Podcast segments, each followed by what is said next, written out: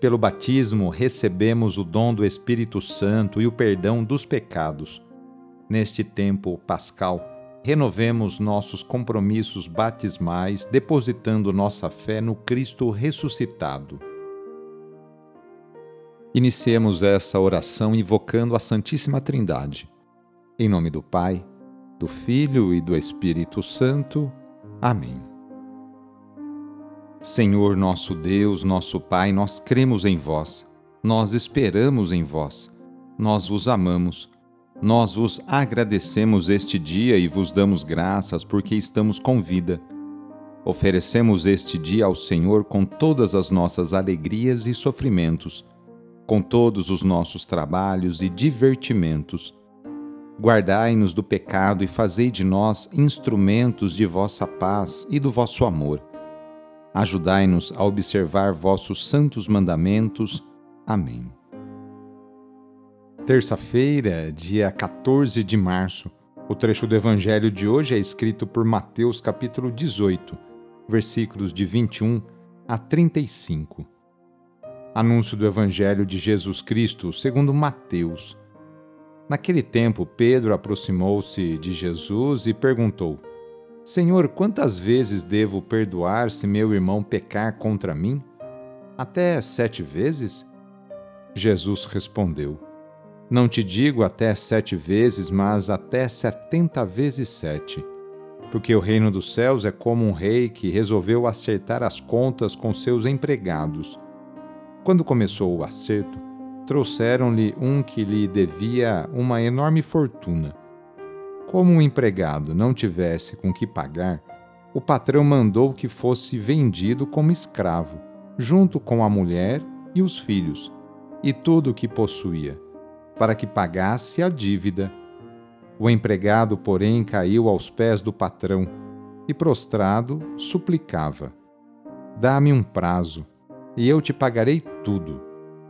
Diante disso, o patrão teve compaixão, soltou o empregado e perdoou-lhe a dívida. Ao sair dali, aquele empregado encontrou um dos seus companheiros que lhe devia apenas cem moedas. Ele o agarrou e começou a sufocá-lo, dizendo: Paga o que me deves. O companheiro, caindo aos seus pés, suplicava: Dá-me um prazo e eu te pagarei. Mas o empregado não quis saber disso. Saiu e mandou jogá-lo na prisão até que pagasse o que devia. Vendo o que havia acontecido, os outros empregados ficaram muito tristes. Procuraram o patrão e lhe contaram tudo. Então o patrão mandou chamá-lo e lhe disse: Empregado perverso, eu te perdoei toda a tua dívida, porque tu me suplicaste. Não devias tu também ter compaixão do teu companheiro? Como eu tive compaixão de ti? O patrão indignou-se e mandou entregar aquele empregado aos torturadores, até que pagasse toda a sua dívida. É assim que o meu Pai que está nos céus fará convosco, se cada um não perdoar de coração ao seu irmão. Palavra da Salvação. Muito oportuna a pergunta de Pedro a Jesus sobre o perdão. A resposta vem imediatamente sem deixar margem a dívidas e a dúvidas. É necessário perdoar todas as vezes que alguém nos ofende. Para ilustrar o ensinamento novo, Jesus conta a parábola dos dois devedores e salienta a desproporção entre o perdão generoso que nos vem de Deus e o nosso perdão, muitas vezes mesquinho ou dado de má fé.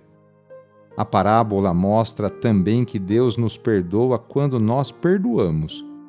Ao perdoar alguém, eu e você abrimos o canal para que o perdão de Deus chegue até nós. Um detalhe: não se trata de um perdão qualquer, da boca para fora. É necessário perdoar de coração. Todos nós, somos pecadores e precisamos do perdão de Deus. Estamos dispostos a oferecer o perdão a quem nos ofendeu? Nesta oração, vamos pedir a Deus que abençoe todas as pessoas que estão se qualificando para melhorar de cargo e responsabilidade em seu trabalho, ou aquelas que desejam retornar ao mercado de trabalho. Vamos pedir a Deus que abençoe todos os estudantes. Senhor nosso Pai, fonte da sabedoria, ajude todos os alunos em seus estudos, aqueles que estão nas escolas, nas faculdades, nos cursinhos ou estudando de forma autônoma. Derramai vossa graça em seus corações. Abra o seu entendimento para que possam aprender e assimilar todos os ensinamentos transmitidos pelos professores.